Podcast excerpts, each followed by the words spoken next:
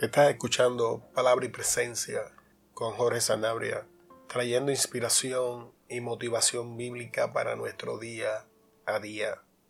En el día de hoy todavía andamos un poco afónico, un poco ronco, así que les pido disculpas si, si todavía la calidad del audio, la claridad de mi voz no se escucha como debería escucharse, más tenemos la responsabilidad de traer la enseñanza y la palabra y le damos gracias a Dios de que en el día de hoy ya podemos hablar, en los últimos días no, no podíamos articular palabra alguna. Muchas gracias a aquellos que nos apoyan y escuchan las enseñanzas de palabra y presencia. En el día de hoy vamos a estar hablando bajo el tema mi dolor en él. Y la base bíblica la encontramos en el Evangelio según Marcos, en el capítulo 15, del verso 15 al 20. Entonces Pilato, como quería quedar bien con la gente, dejó libre a Barrabás y después de mandar que azotaran a Jesús, lo entregó para que lo crucificaran. Los soldados llevaron a Jesús al patio del palacio, llamado el Petróleo, y reunieron a toda la tropa. Le pusieron una capa de color rojo oscuro trenzaron una corona de espinas y se la pusieron. Luego comenzaron a gritar, ¡Viva el rey de los judíos! Y le golpeaban la cabeza con una vara, lo escupían y doblando la rodilla le hacían reverencias. Después de burlarse así de él, le quitaron la capa de color rojo oscuro, le pusieron su propia ropa y lo sacaron para crucificarlo. La versión que hemos estado utilizando es Dios habla hoy. Ahora le pido que me acompañe Ahora, Padre, en el poderoso nombre de Jesús, llegamos ante tu presencia, adoramos tu nombre, glorificamos tu nombre, Señor.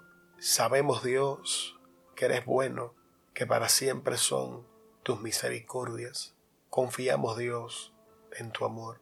Estamos a punto de traer enseñanza de tu palabra en este día pero no podemos hacer nada sin ti, Señor. Ponemos nuestro orgullo, nuestra arrogancia, nuestra autosuficiencia y le entregamos a tus pies, Señor, para que ninguna de estas cosas estorbe el fluir de tu palabra, Señor, en este día. Porque queremos y necesitamos que sea tu palabra, Espíritu Santo, y no palabra de hombre. Confiamos en que vas a traer revelación, Dame la capacidad, Espíritu Santo, de hablar misterios en este día en una forma sencilla, fácil de entender. Presento a las personas que han de escuchar la enseñanza. Prepara sus mentes y sus corazones para recibirla, Señor. Que esta semilla caiga en buen terreno y dé fruto para la gloria de tu nombre. Gracias te damos, Señor, en el poderoso nombre de Jesús. Y ahí donde estés, repite conmigo, hermano. Amén. En las próximas semanas vamos a estar entrando a lo que llamamos la Pascua. Y en el día de hoy vamos a compartir un poco de lo que Jesús atravesó para traer salvación a nuestras vidas y, y cómo estos pequeños componentes forman el todo de lo que es la salvación Hemos enseñado esto antes, pero lo vamos a repetir en el día de hoy. Una de las peores enseñanzas en los púlpitos, en los altares y en nuestras predicaciones y o conversaciones es que la salvación es gratis. Esto no es cierto. La enseñanza en sí misma es antibíblica, contradice lo que la escritura dice. La salvación nos alcanza a nosotros gratuitamente, eso es cierto, pero la salvación en sí misma costó un gran precio. Jesús pagó el precio de la salvación y el precio de la misma fue tan alto que nadie antes de Jesús ni después de él fue ni es ni será hallado digno para hacer lo que el Maestro hizo. Y ese es el precio tan alto de la salvación que Jesús se despoja de su divinidad, se envuelve en un cuerpo humano, vive en la tierra como un mortal, siendo Dios, se somete a obediencia y la aprende y obediencia hasta la cruz. Y en este pasaje que hemos leído, la Biblia nos enseña unas cosas importantes que Jesús estaba pagando el precio en esta porción bíblica para que nosotros las ganemos y podamos disfrutar de estas cosas en el día de hoy. Y en adición de eso, hay unas advertencias de ciertas prácticas que mientras las hagamos, no vamos a poder servirle a Dios como debemos hacerlo. Ahora, acompáñeme a la escritura. Y el primer subtema que quiero presentar es esclavos de quedar bien con la gente. En Marcos 15:15 15 leemos, entonces Pilato, como quería quedar bien con la gente, dejó libre a Barrabás y después de mandar que azotaran a Jesús lo entregó para que lo crucificaran. Pilato, por quedar bien con la gente, no hizo lo que sabía que era correcto. Por quedar bien con la gente, no tomó la decisión que tenía que tomar y al no decidir, decidió y su decisión causó dolor físico, mental y emocional sobre alguien que él, estamos hablando de Pilato, sabía que era inocente. Tomando la decisión de no decidir, impartió muerte sobre alguien que no lo merecía. Amigo, amiga que me escuchas, no vamos a poder servir a Dios efectivamente hasta que seamos libres de este yugo de quedar bien con la gente. Estas cosas que te acabo de mencionar de la decisión de Pilato son marcadas en nuestra vida cada vez que queremos quedar bien con las personas. Y el problema más grande que tiene querer quedar bien con la gente es que la gente nunca queda conforme, no importa qué hagamos por ellos. Y que cuando queremos quedar bien con un grupo de personas, siempre vamos a quedar mal con otro grupo de personas que no está de acuerdo con ese grupo. Y que cuando decidimos no hacer nada, no decir nada, pretender o ignorar que no está pasando lo que esté pasando, esa es una decisión. Y normalmente esta decisión va a traer sufrimiento de alguna manera razón a una de las partes que están envueltas, yo le recomiendo que se resista a este yugo de, de querer complacer a la gente, porque ese, ese yugo le impide el poder servirle a Dios efectivamente, ese, ese yugo le está robando la bendición de hacer lo que es correcto. E, este yugo siempre imparte muerte, siempre imparte sufrimiento. Lo acabamos de leer. Pilato, por querer quedar bien con la gente, impartió sufrimiento sobre Jesús y lo envió a su muerte. Y esto es lo que acontece en nuestra vida. Cada vez que vivimos para quedar bien con la gente, estamos impartiendo muerte y sufrimiento.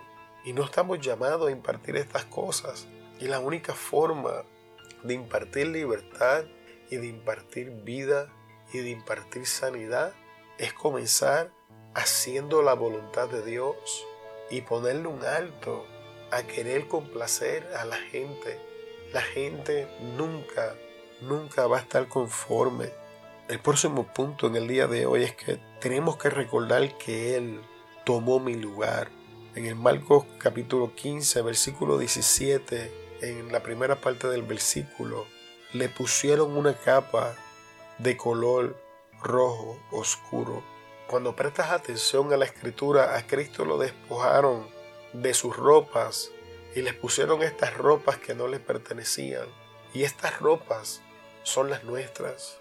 Es importante que entendamos que Cristo estaba tomando nuestro lugar, que estas cosas que Jesús está pasando está experimentando y está viviendo estaban destinadas para ser nuestras.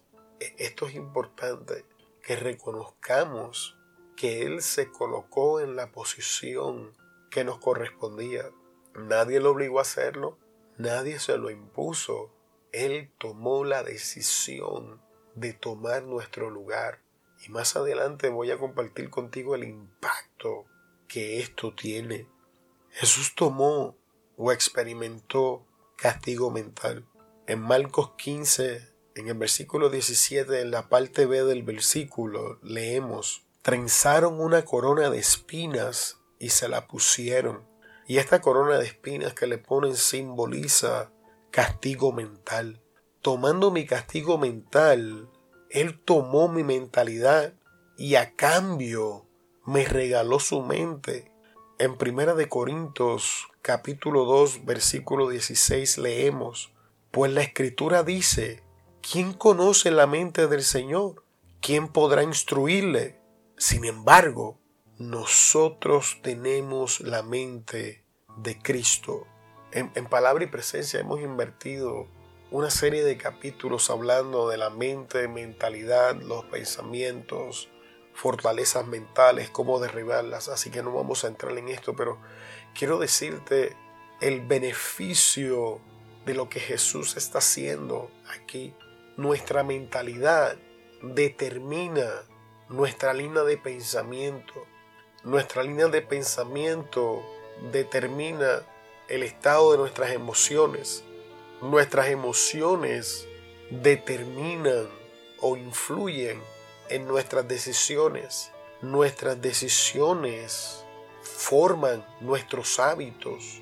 Nuestros hábitos forman nuestro carácter y nuestro carácter va a determinar nuestra destinación y nunca vamos a llegar a un nivel más alto que la formación de nuestro carácter. Y ya hemos demostrado cómo esto funciona y todo acontece en un pensamiento. Cuando Cristo nos entrega su mente, nos está entregando su mentalidad para que de esta manera ahora su carácter, ok, vamos a volverlo a explicar, sin, no quiero ser repetitivo, pero ahora vamos a explicar el beneficio de esto un poco más profundo. Al entregarnos su mentalidad, entregarnos su mente, nos entregó su línea de pensamientos. Ahora la línea de pensamientos de Jesús va a afectar nuestras emociones positivamente, ayudándonos a tomar las decisiones desde la perspectiva de Jesús, que van a ser decisiones correctas, que van a formar hábitos sanos y agradables ante la presencia del Señor, que ahora van a formar el carácter de Jesús en nosotros y que van a traer un impacto en nuestra destinación, alineando ahora nuestros pasos conforme al destino que Dios ha preparado para nosotros. Y ahora como el carácter de Jesús está siendo formado en nosotros, lo que antes bajo nuestro carácter era imposible, ahora es posible. Y todo esto comenzó con Jesús tomando mi mentalidad, tomando mi castigo mental, entregándome su mentalidad y entregándome estabilidad mental. Si te interesa escuchar más sobre este asunto de la mente, busca los episodios del podcast y ahí vas a encontrar una serie completa donde hablamos de la mente y la mentalidad. Jesús tomó nuestro castigo verbal y emocional en Marcos 15, 18 leemos, luego comenzaron a gritar, viva el rey de los judíos. Una de las, de las cosas más comunes que escuchamos en, en la sociedad es que las palabras se las lleva el viento. La Biblia contradice esa enseñanza popular. En Proverbios 18, 21 leemos, muerte y vida está en el poder de la lengua, y los que la aman comerán su fruto. Nuestras palabras son un contenedor para poder, sea para impartir vida o sea para impartir muerte. Y la Biblia nos enseña que vamos a comer el fruto de nuestras palabras.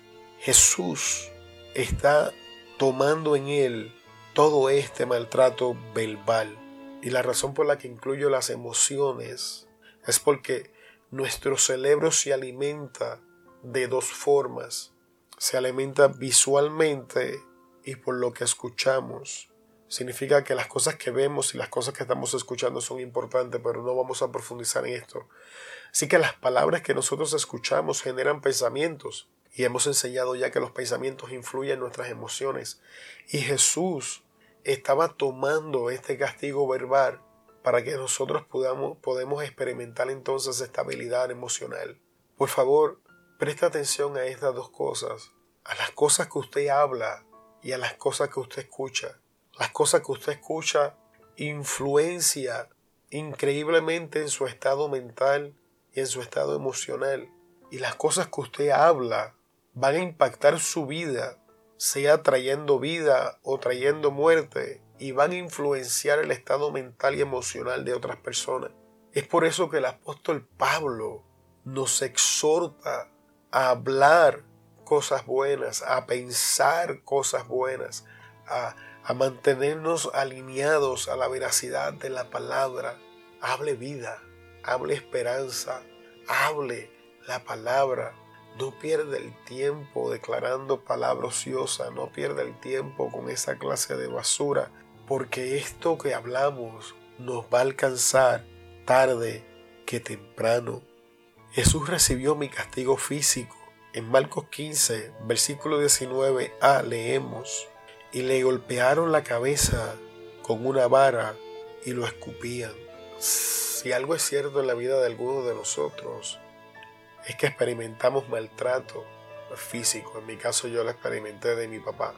Y lo hermoso es que Jesús ya había recibido en él todo mi castigo. Jesús ya ha recibido en él todo tu castigo. Jesús se identifica contigo porque él mismo experimentó el maltrato. Él entiende lo que estás pasando. Él entiende tu sufrimiento porque el maltrato físico siempre viene acompañado de maltrato mental y emocional. El maltrato físico viene acompañado de un enemigo silencioso que se llama miedo, que está diseñado para paralizarnos, para inmovilizarnos, con la intención de que permanezcamos en ese lugar y continuemos experimentando esta clase de maltrato. Pero Jesús tomó este maltrato en él para que tú no tengas que tolerarlo. No permitas que el miedo te detenga. Aunque sea con miedo, muévete y sal de estas relaciones están impartiendo esta clase de maltrato en tu vida, porque Jesús tomó en él nuestro maltrato para que nosotros no vivamos bajo maltrato.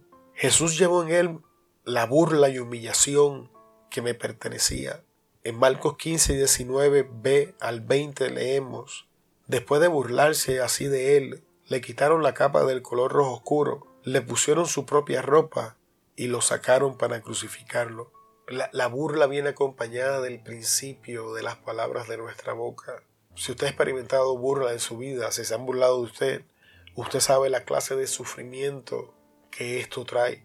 La burla está diseñada para impartir inseguridad en nuestra vida. La burla está diseñada para minimizar el valor que tenemos, para ridiculizar las cosas que tenemos que las, cosas que tenemos para ofrecer. La burla es dañina. Aquí estamos viendo que Jesús siendo el rey, estas personas lo estaban ridiculizando. Esta persona y la burla estaba diseñada para minimizar la posición de rey de Jesús y la burla viene acompañada de, tortura mental y emocional y trae un impacto increíble en nuestra autoestima y por ende en cómo nos proyectamos. Y una vez estas cosas pasan en nuestra vida nos predisponen para el maltrato, nos predisponen para aceptar tratos y relaciones inferiores que no merecemos. Yo experimenté burla en mi vida, así que me familiarizo con los daños que trae no permanezca bajo un círculo donde le ridiculizan. Mi experiencia personal, yo soportaba esa clase de trato porque estaba hambriento por ser aceptado. Sin embargo, aprendí que estas personas jamás me aceptaron, sino que yo era un entretenimiento para ellos. No se minimiza el, el entretenimiento de alguien. Jesús murió para usted, por usted.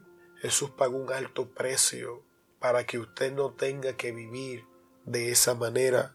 Acabamos de demostrarte que Él cargó en Él, que Él pagó el precio, tomando en Él la burla y la ridiculización. No la toleres, no la aceptes, no permanezcas en relaciones que hacen esto. Es importante mencionar que nosotros le hicimos todas estas cosas a Jesús.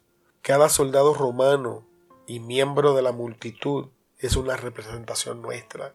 Jesús no solamente murió por nosotros, fuimos nosotros quienes lo crucificaron, fuimos nosotros quienes impartieron estas cosas en la vida de Jesús. Pablo nos enseña en Romanos que por cuanto todos pecaron fueron instituidos de la gloria de Dios. Fue nuestro pecado quien lo crucificó. Fueron nuestras prácticas quienes impartieron dolor en su vida. Y todavía hoy muchas de nuestras prácticas imparten dolor y sufrimiento en las vidas de aquel que Jesús murió. Y cuando se lo hacemos a nuestro prójimo, se lo estamos haciendo al Maestro.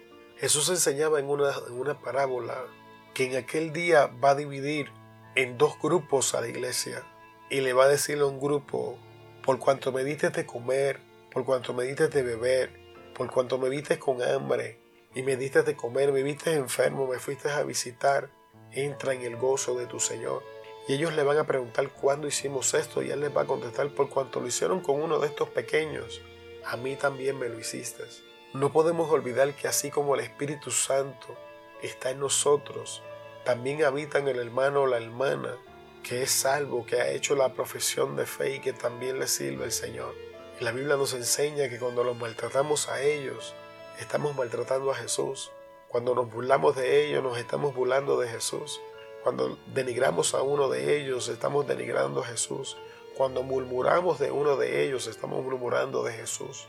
Y en aquel día no queremos estar en el lado de aquellos que Jesús le va a decir, por cuanto me viste con hambre y no me diste de comer, me viste con sed y no me diste agua, me viste enfermo y no me fuiste a visitar, ahora vas a ser echado fuera. Vamos a actuar con compasión, vamos a amar a nuestro prójimo, vamos a reconocer la presencia del Espíritu Santo en las otras vidas. Tomemos este ejemplo, nosotros simbolizamos cada soldado romano, no seamos el soldado romano en el día de hoy. No seamos la multitud pidiendo la crucifixión de un justo. No cedamos ante la presión social. No cedamos ante el deseo de querer complacer a la gente. Importante recordar, recordar, perdón, que era yo quien merecía todo este maltrato, pero Él lo recibió para que yo pueda tener paz. En Isaías 53, 4 al 5 leemos, Ciertamente llevó Él nuestras enfermedades y sufrió nuestros dolores y nosotros le tuvimos por azotado, por herido de Dios y abatido, mas él herido fue por nuestras rebeliones, molido por nuestros pecados, y el castigo de nuestra paz fue sobre él, y por su llaga fuimos sanados. Para finalizar la enseñanza en el día de hoy, este verso nos enseña que Jesús tomó todas estas cosas en él, tomó nuestras rebeliones, nuestras faltas, nuestras ofensas, fue azotado por nosotros para que nosotros no aceptemos ninguna de estas cosas que está enseñado en este día en nuestras vidas. Muchas veces por ignorancia las aceptamos en nuestra vida y estas cosas comienzan a esclavizarnos, a impartir muerte y sufrimiento en nuestra vida, pero están ahí de forma ilegal. Amigo, amiga que me escuchas, si estas cosas están operando en tu vida, son ilegales y tienes todo el derecho en Jesús de echarlas fuera, no las toleres Jesús las recibió en Él para que tú no tengas que vivir con estas cosas. No tienes que vivir para complacer a la gente. No tienes que vivir para ser atormentado mental y emocionalmente. No, no, no vivas siendo humillado y ridiculizado. No vivas recibiendo castigo físico o maltrato. Jesús recibió todas estas cosas en Él para que tú no tengas que vivir de esta manera. Todas estas cosas están operando ilegalmente en tu vida porque Jesús legalmente ya les puso punto final. Niégate a vivir de esa manera y niégate a impartir estas cosas en la vida de otros. Te damos muchas gracias por estar con nosotros en el día de hoy Esperamos que la enseñanza haya sido de bendición a tu vida. Te bendecimos en el poderoso nombre de Jesús, a quien le damos toda la gloria, la honra y la alabanza, porque es de Él y solo Él la merece. Te esperamos en el próximo episodio. Se despide de ustedes Jorge Sanabria de Palabra y Presencia. Hasta luego.